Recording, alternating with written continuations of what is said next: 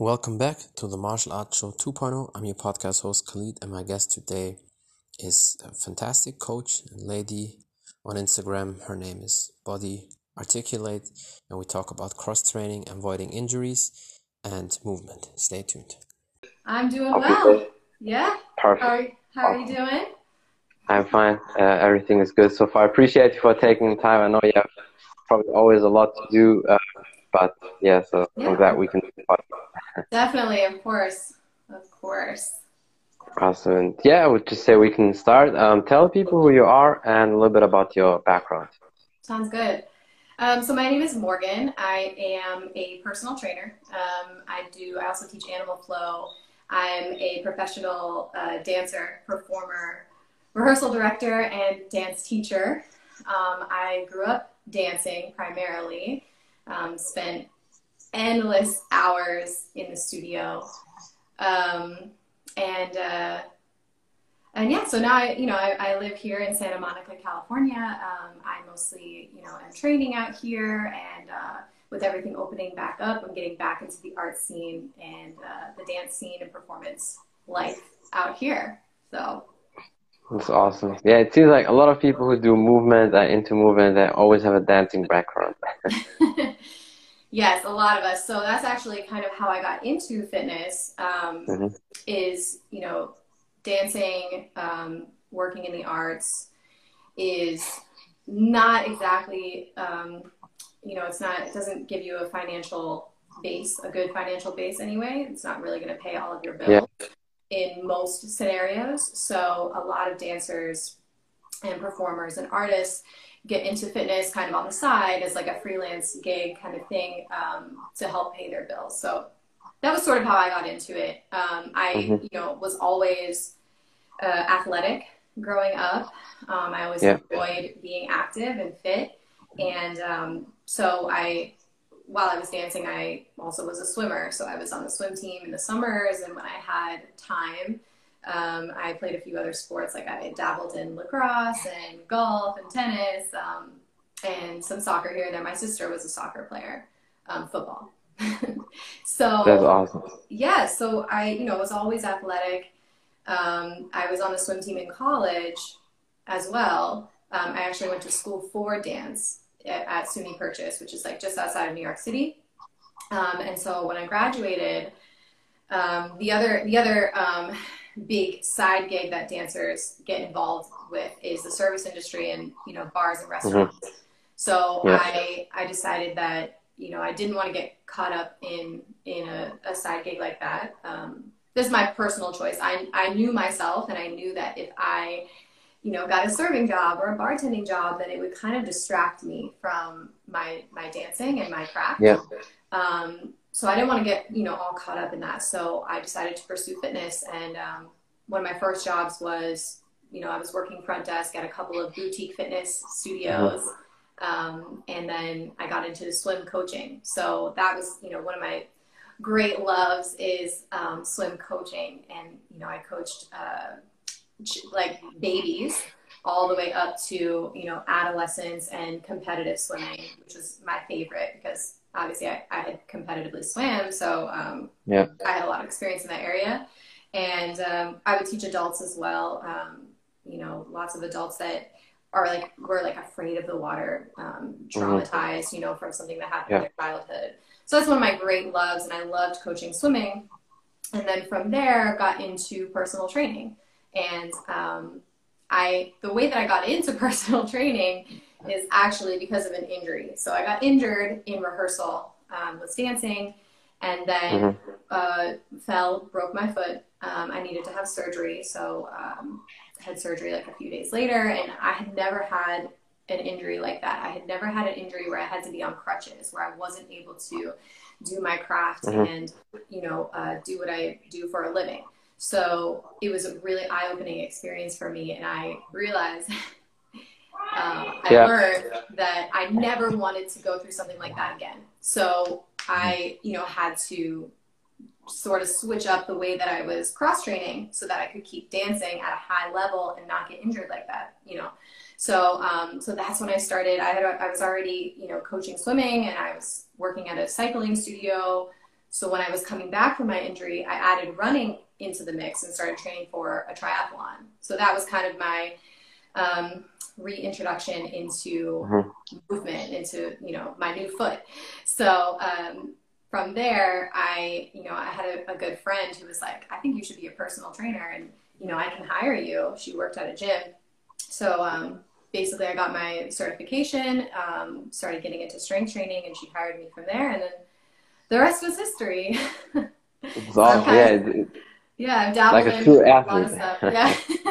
yeah, that, that's really cool. And, and it seems like most people who are really good at swimming, or if that's their passion, um, they're normally not really afraid of water, even early age. Uh, because I had some, uh, I had somebody on my uh, podcast, Jon Jon Park, the son of Reg Park, who was one of the first big bodybuilders in the Hercules movie, so Arnold's idol basically, and it's his son on the podcast. Uh, and he was a professional swimmer also, and he was in the Olympic Games uh, with 19 in, in, in the 70s, in uh, 67. And when he was introduced to water, basically, it was like that because his dad was at this time Italy filming all these Hercules movies in the 50s. And then they were in the pool, and he was like three years old, and then he was just in the water, and then he couldn't. Of course, he couldn't really swim, and I'm sure you you saw that or see that all the time with the little kids when you when you taught them. But he still find a way to you know swim around and just survive and get out of the water. And the mother was like panicking. Oh, come on, take him out. But the dad was like, No, no, let's watch. Let's see how he reacts. And then the dad saw, okay. I mean, he spilled a lot of water, but still he saw, okay, he can kind of, you know, get out of the water. And that was a sign, okay, maybe we need to put him into swimming was it something for you also like you had some experience like that maybe? Definitely. So i um you know it's it's kind of like mobility. So i do a lot of mobility training. When you're when you're young when you're a kid you've got like crazy mobility right? Your joints do what they're supposed to do because you like you are young and you, that's all they know. So um, as you get older you kind of lose that if you don't use it. So True, yeah. kids have crazy uh, mobility um, and it goes the same with swimming. So kids have this innate, we all have this innate, um, you know, instinct when you're in water to yeah. put your head down, grab for the wall, like blow out bubbles when you're underwater, you know, like not like you mm-hmm. can put a baby underwater and and they will know to close their eyes, close their mouth, and they won't breathe. You know what I mean? They'll hold their breath. Like yeah. it's just a natural instinct. But that as you get older, if you don't continue doing that, if you're not in the water regularly, then you lose it and it's harder and harder and harder as you get older to then bring back those instincts because you're, you know, you, you tense up, you're afraid. So yeah. yeah I totally understand. Definitely, that's why it's very important. Why people say most of the times you should start to uh, swimming or teaching swimming to the kids very early. Like two things with the time you should do for kids as early as possible. Swimming from best case baby to three years old, put them in swimming, and then from three maybe to six, gymnastics, because that develops really the strength and body control. And then from there on, you can do whatever you want in terms of Definitely. athletics. Definitely, and that yeah. and that coordination too.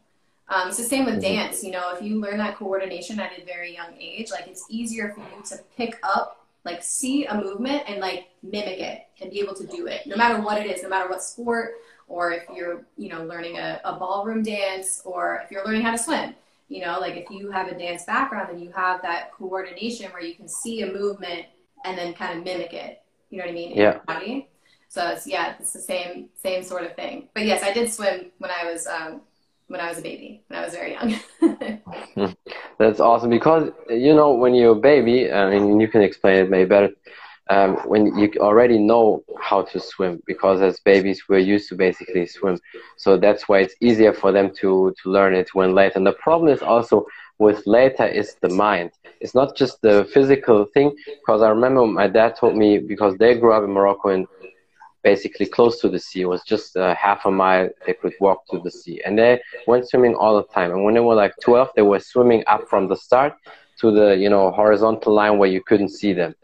And now when you're an adult, you don't do that, not because you don't have the power. Now they have more power and stamina than back then, but it's the mind because you, you think like, oh, if I swim a mile or two in the, in the sea, something can happen. Maybe, you know, I get a cramp and stuff like that. So that's also the, the big thing. When you start something as a kid, you don't think too much about it.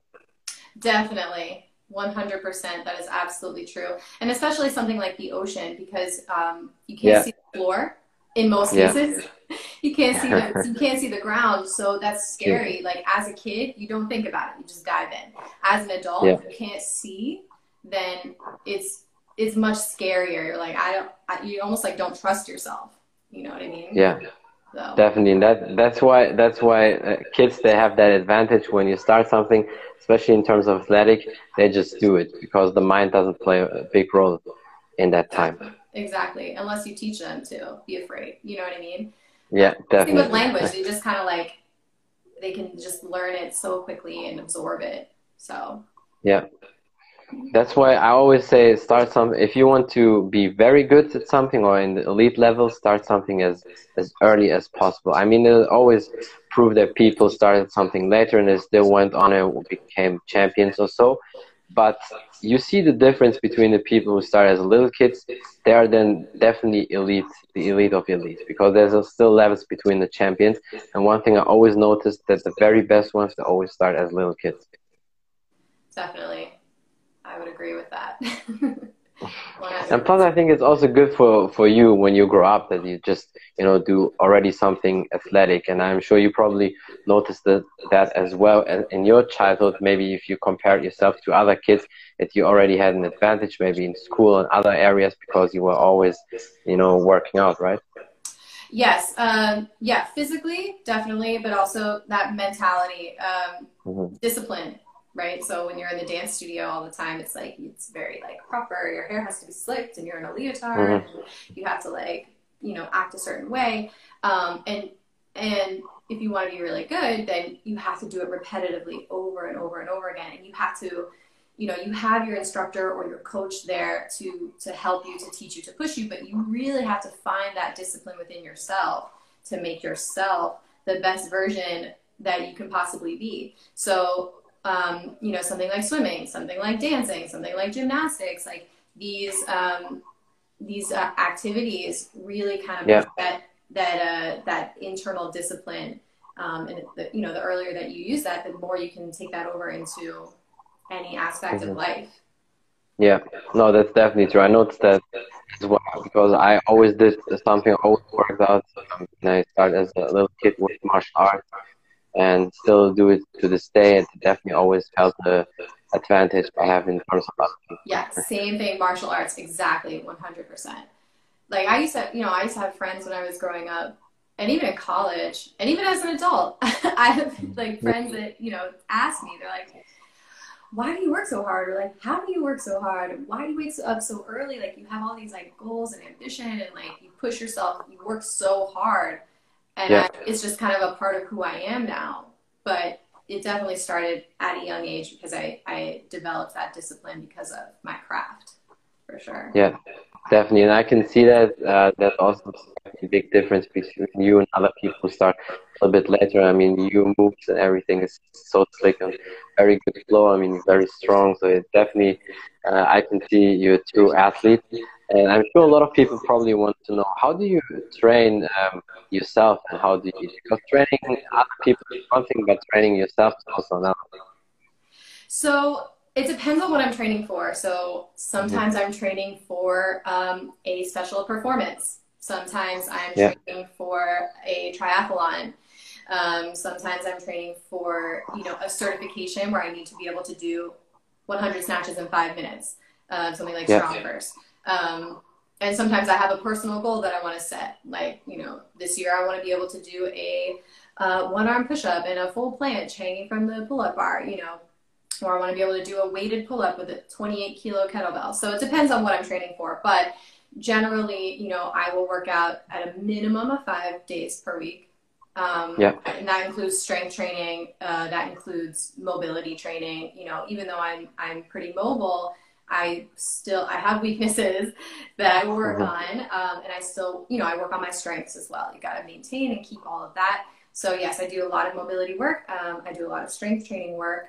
On top of that, I tend I want to keep my um, my my triathlon disciplines in check. So I will, Yeah. you know, most of the time, I'm if I am working out, um, it might be twice a day. Like I might do a, an early bike ride in the morning, um, or an Mhm. early brick workout, which is bike and run, or I might do an early swim, um, and then I'll train later in the day. Um, and then on top of that, I dance. So I Awesome. might be, um, yeah. So I might be, you know, teaching, giving myself a dance class at home.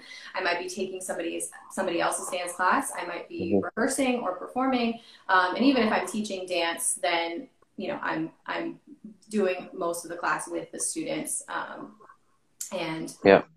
if I'm you know choreographing, then I'm obviously dancing a lot, doing that as well. Mhm. So the reason that I you know train in so many different ways is is for that cross training for dance um, so that I don't get injured like I did in Yeah. 2015. So hmm it just depends, but yeah, I do um, I do train hard, and I I don't recommend that like all of my clients do that too because they have different Yeah. lifestyles. So True, because you have an athletic lifestyle basically, and and it's not a knock on them, but average people they can't handle their workout uh, yeah, and they don't need Yeah, to, so yeah, right? They don't True, need to. yeah. So you know if they if they have a specific goal, like I train a lot of endurance athletes, a lot of triathletes, and a lot of um, marathon runners and ultra marathon runners. And so if they have a race coming up, then yeah, they'll be working a lot and we'll be training a lot. And we'll, you know, Mhm. that's an athletic um, endeavor that you have to kind of have an athletic lifestyle for. But, you know, if you're just, if you're a nine to fiver and you, you know, you're not training for anything, you're just trying to like have a mobile, active lifestyle, then yeah, you're not going to train the way that, that I would train Yeah. someone who's getting ready for Yeah. marathon. So. yeah. No, that's true. And then I always tell people because just looking good, you just need some kind of resistance, either gymnastics or a little bit weights. Watch your nutrition. Don't forget the mobility because looking good and being kind of fit is one thing, but obviously mobility is very important. Like like you always do your flows and the movement and stretching and everything. But for athletes, of course, we definitely have to train different than just lifting weights um, casually. And how do you uh, eat? Do you um, stay always at, at on track with your nutrition, or does it vary also with your goals? Um, you know, it varies a little bit. Uh, I am pescatarian, so I only Mm. I eat fish and eggs, but I don't eat chicken or red meat. Yeah. Um, and so I, you know, I stick with that. I tend to, you know, if I like a typical day, I would have oatmeal in the morning. Um, I put seeds in my oatmeal. I put um, sometimes some fruit, sometimes some granola, um, always cinnamon, and uh, and then Very I, good for the metabolism. Yes, exactly. And then I, you know, I could also maybe have like a smoothie. I'll make a matcha smoothie with like a green smoothie, spinach. You know, we gotta have those leafy greens. Um, and then for lunch, like I usually will make fish or I'll make a homemade veggie burger, something like that. Um, and then dinner, I usually have uh, my husband and I usually have breakfast for dinner. We have scrambled eggs, um, and I have some yogurt, um, and then sometimes some greens or some grains, um, depending on how I'm feeling. But I don't, you know, Yeah. I don't always eat like that. We also do, my husband and I, um, we call it Sunday night special. We make pizza and French fries, and we have dessert on Sunday too.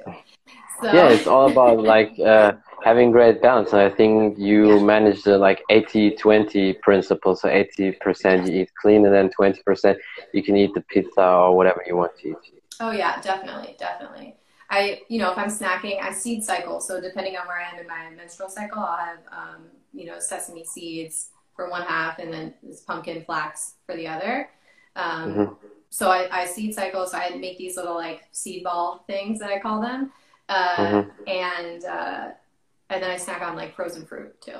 So that's That- that's pretty. It's definitely pretty clean. I mean, so yeah, it's pretty it's a true athlete. Good example.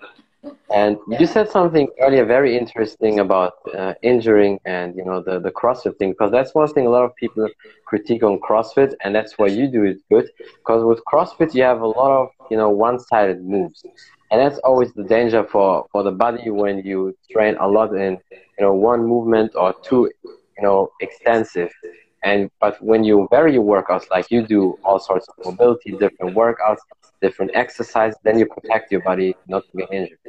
Yeah. So before I got injured, I was dancing, and then my, you know, when mm-hmm. I worked out, it was um, cycling, like indoor cycling. So I was working at a boutique studio. So it was all kind of like cardio. Um, yeah. And so I didn't I didn't do any sort of strength training. Um, I didn't yeah. because you know back in the day it's it's changing now, but back in the day, dancers were you know told to stay away from the weight room, like stay away yeah. from any. Typical with martial arts was the same. Yeah. yeah. So I grew up just kind of like, all right, if I'm gonna work out, if I'm gonna cross train, then I'm going. My goal is to burn calories. That was it, you know. And so obviously, like it's it doesn't work because you you're not working on yeah. your weaknesses. You're not training your body to be able to do the things that you're asking it to do.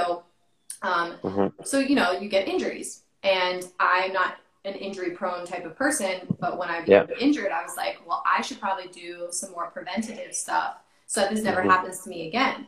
Um, so that's when I started strength training, and I realized that just because I'm lifting weights, I'm not I'm not you know getting like huge and bulky. I've always I've always been built as athletic, so my body uh, composition like didn't change. You know what I mean? I actually lost weight. Yeah. I actually got smaller um, when I started mm-hmm. strength training and resistance training. So, you know, obviously I never looked back and, and thankfully, you know, the dance world is starting to change and I do train some dancers using the, the mobility tools that I know and the resistance strength training tools that I have learned um, to, to help them recover from injuries and prevent, you know, future injuries.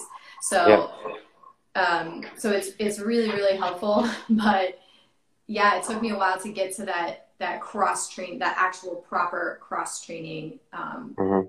status place. So yeah. I have not, I have not been injured at all since, and that was um, uh, six and a half years ago.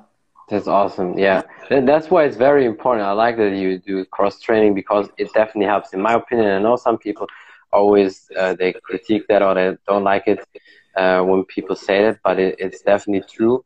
It's not normal, even as an athlete, when you injure all the time. Of course, genetic plays a little bit role, and, and in the sport or itself, if it's in an action situation and somebody attacks you or like on the field or so, an accident, then it happens. Yeah.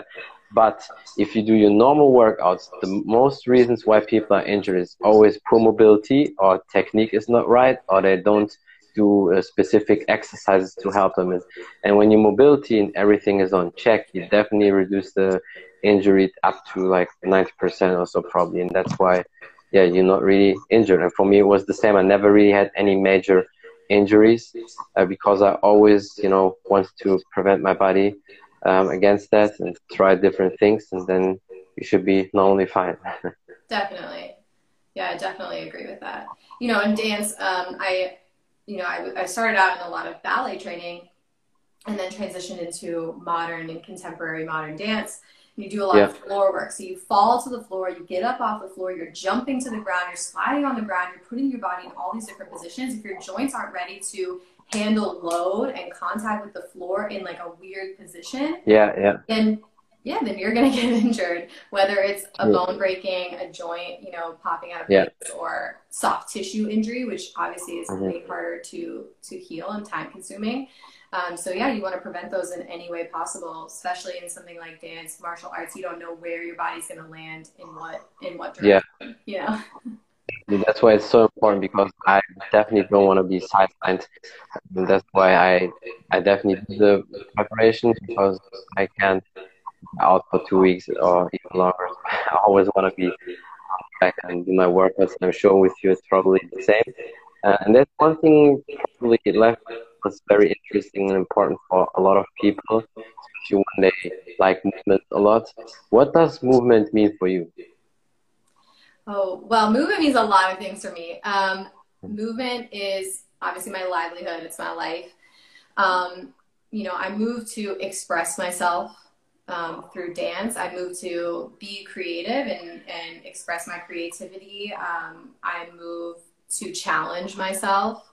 I'm mm-hmm. always looking to like try different things. I never say no to like, unless it's unless it's very dangerous. But I, you know, I try to t- do different things all of the different all of the time. Um, yeah.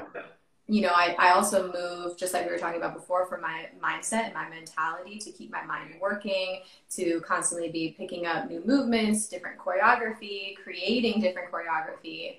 Um, and then mostly I, I move to connect with people. So, you know, this is why I love training so much is because I can teach um, and inspire and encourage my clients and students to live their lives the same way. You know, to find their own way of expressing themselves through movement, to find Yeah. their own creativity, to find, you know, not, like I'm not saying like you should try to move like me. I'm trying to say like you like teach them how Yeah. to move like themselves. Um, you know, teach them to understand like how movement feels in their body and what feels good and what feel does what doesn't feel good you know when you're pushing too far and when you're not pushing far enough like when you could push yourself a little bit further and when that's appropriate you know um, if you feel a pain or some kind of like stickiness in some joint like how do you address that you know i'm Yeah. trying to inspire um, that people can you know uh, move freely freely on their own um, and you know live their lives outside of the gym. You know it's like you don't have to you know only move in in the gym. You can take this into your whole Yeah. life. And just like we were talking about before you know um, i want to teach people to trust their bodies to trust the way that they move that they are strong enough and that they're capable enough of going out and swimming or you know climbing that mountain or you know with with enough practice Yeah. um, or going on that hike, you know, that kind of thing, or just walking your dog for two and a half miles. You know what I mean? Yeah. Um, just being able to do that. So it's really movement because it's been my whole life has connected me with so many different people, and I just want to like keep that connection going. You know, it is our Yeah. it is our universal language. You know, we It's all true, yeah. can relate to movement.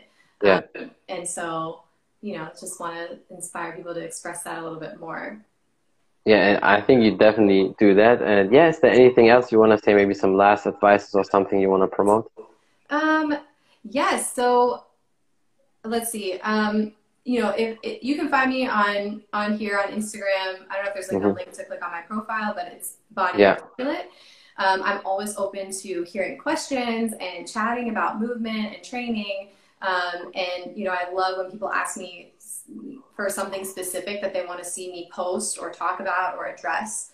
Um, sometimes I do different series of Instagram lives of Yeah. of movement um, and mobility sessions. So keep keep an eye out for those. Um, I also teach animal flow classes, and we'll bring those back late August, early September. So be on the lookout for those as well. Um, yeah, and I want to get to know all of you. So um, come check out my page and, and get in touch with me. I try to respond to everybody. Yeah, I mean that's I can definitely say that that's true. You definitely respond always, and uh, so I appreciate you also so much that you uh, did the podcast with me. Definitely means a lot because uh, you know you should appreciate everything. That's always how I see things, and uh, that's definitely awesome. Definitely everybody should check you out. All the things you do, your workouts are awesome. Great mobility, great flow, uh, amazing coach, and I hope we can do another podcast uh, soon again. Definitely, I would love to. Thanks so much for having me on. Anytime. Appreciate you, and then uh, yeah, have a great day. Thank you. You too. Bye. Bye. That's it from the Martial Arts Show 2.0. I'm your podcast host Khalid, and my guest today was a great coach on Instagram, Body Articulate. Just check the account out, and we talked about cross training, avoiding injuries, and what movement is. Thank you for watching. Thank you for listening. Don't forget to follow her on Instagram if you want to know more about the podcast on all available platforms such as Spotify and iTunes. Just type in the Martial Arts Show 2.0 and you will find it. And thank you for the support. Until next time, bye everybody.